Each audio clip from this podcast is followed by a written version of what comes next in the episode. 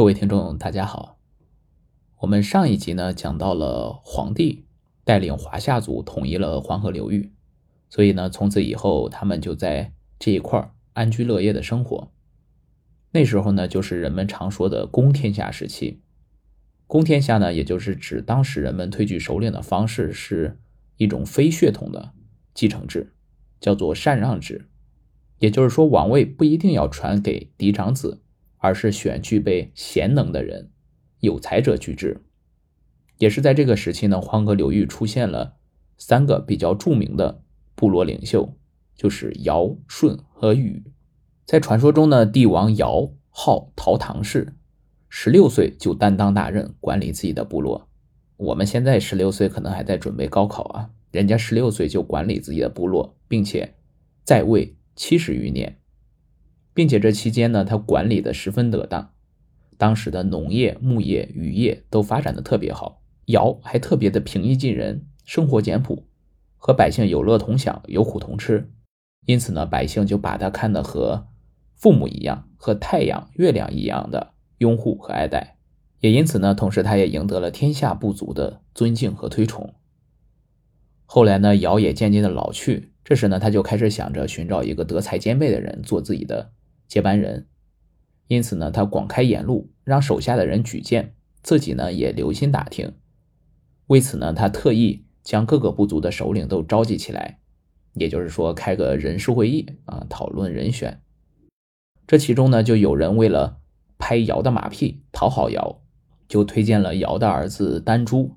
但是俗话说“知子莫若父”，尧知道自己的儿子丹朱生性粗野，爱惹是生非。因此，当即否决，并且呢，不但否决，他又想到，如果不把地位传给丹珠，丹珠一定会心有不甘，到时候可能还会闹事儿。于是就下令把丹珠流放到南方的偏远之地，然后让大家继续举荐。嗯，这个人不仅没拍成马屁啊，还把丹珠给坑了一把。后来呢，又有人推举颇有政绩的公公，但是尧对这个人也很了解，认为他巧舌如簧，阳奉阴违，心术不正，不能让这样人当领袖。后来呢人们就跟尧推荐了舜，说舜这个人善良宽容，品行很好。之前尧对此人也是略有耳闻，但并不是很了解啊，因此就让众人讲一讲舜的事迹。舜姓尧，一个女字边一个赵，这个尧名重华，生于珠峰，也就是今天的山东省境内。舜从小母亲就去世了，跟着自己的父亲瞽叟生活。后来呢，瞽叟又娶了一个妻子，然后他的继母也生了个儿子，起名为象，就是大象的象。瞽叟在再次娶妻生子之后呢，就觉得舜根本就是多余的。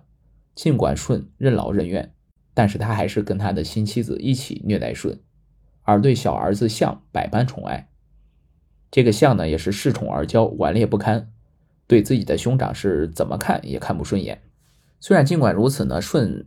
从不与他们计较啊，依旧是孝敬父母、疼爱弟弟，一个人承揽了家里所有的事情。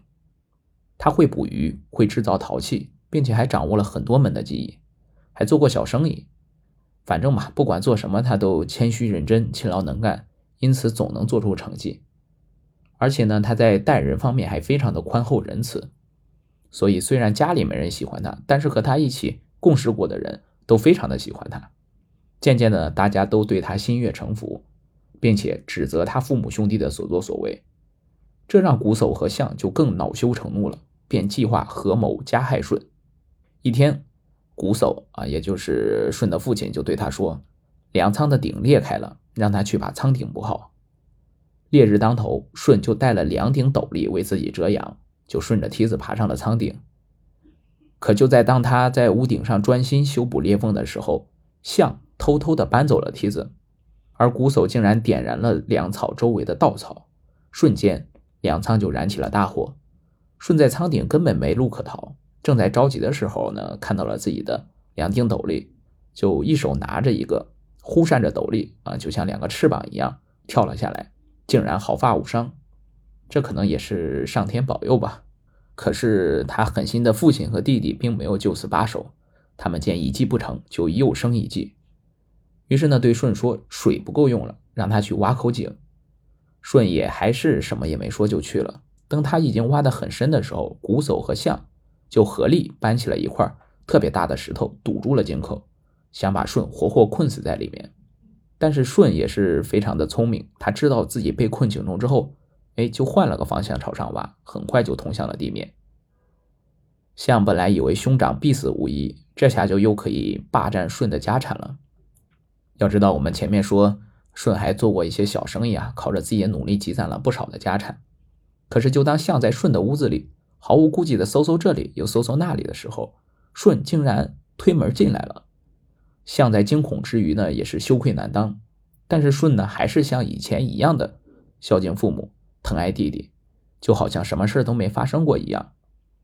只是从此以后，瞽叟和象就再也不敢加害于他了。尧听完大家的讲述，觉得舜的确是宽容善良，于是决定以三年为期限，好好的考察一下舜。确定他是不是合适的人选，尧让舜来管理政事，并且呢，把自己的女儿娥皇和女英嫁给了舜为妻。舜本着一贯的勤劳肯干，再加上自己的聪明才智，做出了很多成绩，得到了各方的肯定。尧呢也觉得他的确是个德才兼备的上上之选，于是尧就举行了禅让仪式，将帝位禅让给了舜。在《墨子上贤上》中，关于尧禅让于舜的事情是这样记载的。尧举舜于福泽之阳，受之政，天下平。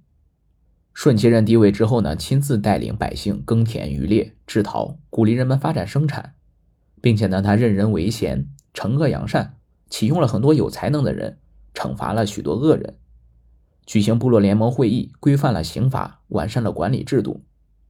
八年之后，尧去世，舜这时候还想把帝位还给尧的儿子丹朱。可是百姓说什么都不肯承认丹朱是自己的首领，因此舜便顺应民意，继续管理政事。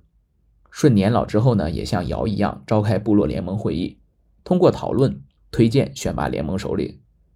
此时呢，大禹治水成功，得到了各部族的承认，便被推选为联盟首领。于是舜也举行了禅让仪式。尧舜禅让的传说是原始公社民主制度的反应。禅让是一种较为和平民主的方式，推选部落联盟的首领，这样各大部族的领导就都有机会分享最高权力了，体现了以人为本、任人唯贤的思想，有利于维护部落联盟的团结、协调社会生产。我们刚提到了舜年老之后把帝位禅让给了禹，是因为大禹治水成功。那么大禹在治水过程中到底做了些什么呢？我们且听下回分解。